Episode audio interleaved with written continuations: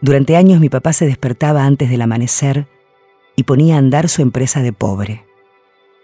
Mientras amasaba el pan, silbaba canciones a todo volumen para que despertáramos mi mamá y yo. Una radio, AM, era su única compañía. El locutor de todas las mañanas que fue enfermándole las ideas y de algún modo su ética. Yo iba al campo y cortaba pichanas para que barriera los restos del incendio dentro del horno. Hacía el pan más sabroso que probé y siempre me pregunté lo mismo, si sus clientes tenían conciencia del acontecimiento de comer un pan bien hecho. No hizo muchas cosas bien mi papá, pero fue el mejor panadero, el gerente de su empresa pobre. Mi mamá, como un pájaro sobre el lomo de un rinoceronte, se ponía a la par de la fuerza de trabajo de mi viejo. Ella tenía sus propias empresas pobres. Hacía alfajores de maicena para la hora del té. Me llevaba en bicicleta, sentada en la parrillita mirando su espalda. Su única blusa de seda, que lavaba cada mañana a mano y con champú para que no se dañara la tela. Recorría el pueblo vendiendo sus alfajorcitos. Era la tarde y los camiones llenos de agua regaban las calles de tierra. A veces mi papá se ponía triste. Él no daba razones.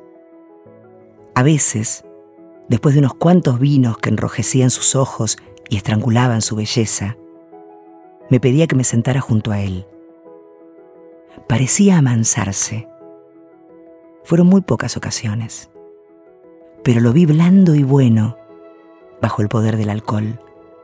Mi mamá lo chicoteaba para que soltara el vino. Pero claro, conocíamos también qué otras virtudes le asusaba el tinto. Mi mamá cocinaba y todo su arte inundaba la casa de olores. Canturreaba sobre la radio canciones cursis que hablaban de desencuentros y amores que nunca serían. Cavaron muy hondos los cimientos de la casa. Mi papá cargaba las piedras para rellenarlos y su ropa parecía rasgarse del puro esfuerzo. A veces paraba a tomar aire como una bestia de carga y se ponía solemne y orgulloso al hablar de lo hondos que eran los cimientos de su casa. Mi mamá no tenía tiempo siquiera de ponerse crema en las manos, pero se inclinaba sobre el fuego y tomaba un café y pensaba y pensaba. Vaya a saber dónde andaría. Pero resplandecía como Rita Hayworth o Annie Girardot en la pantalla del cine. Nos desencontramos y desmembramos la red que nos mantenía unidos. Me dijeron adiós desde la puerta de casa y me fui a seguir la vida. Hice un gesto torpe y tumbé el vaso de vino sobre el mantel que traje de un viaje. Corrí a escribir este pensamiento. Para mi muerte pedí ser quemada y que arrojen mis cenizas al mar.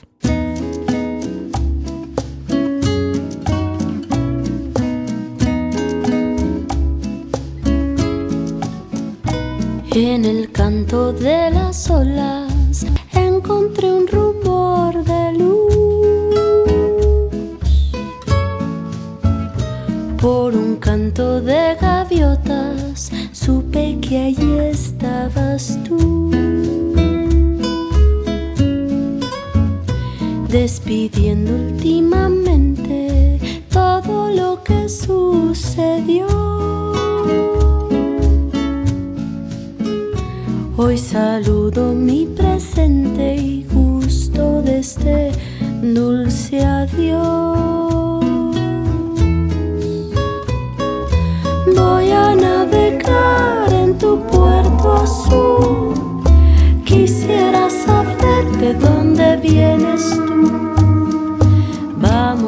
Dejar que el tiempo pare, ver nuestros recuerdos en los mares y esta soledad tan profunda.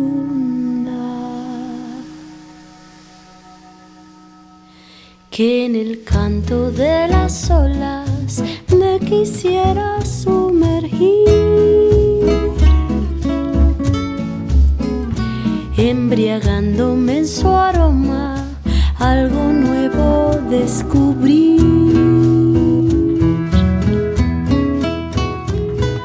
Voy a navegar en tu puerto azul, quisiera saber de dónde vienes tú.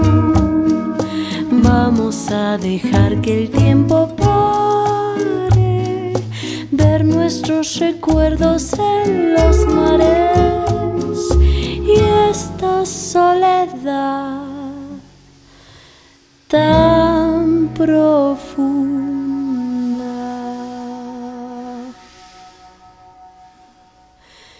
Que me